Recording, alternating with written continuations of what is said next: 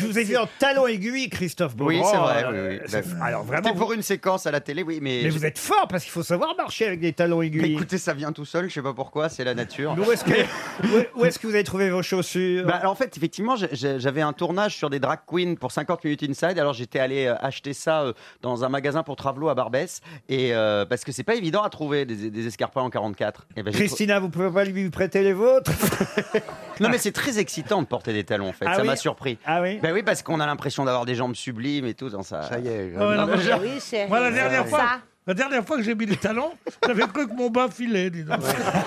Ah non, mais Pierre, ça lui irait bien parce qu'il a des jambes magnifiques. Moi, je me suis épilé Oh, à la cire, ça fait mal. hein. Ah c'est vrai, vous êtes épilé à la cire, vous. Oui, oui, oui. P- Pour quelle raison Je dis ça pour euh, participer à la conversation qui est complètement oiseuse. Le problème, c'est que Péroni en, hein. début, Péroni en talons, on dirait Régine, hein, quand même. hein. Eh, Et ma main dans ta gueule, on dirait quoi Et vous l'avez déjà essayé, vous, monsieur de Kersauzon Je passe mon temps à ça, moi.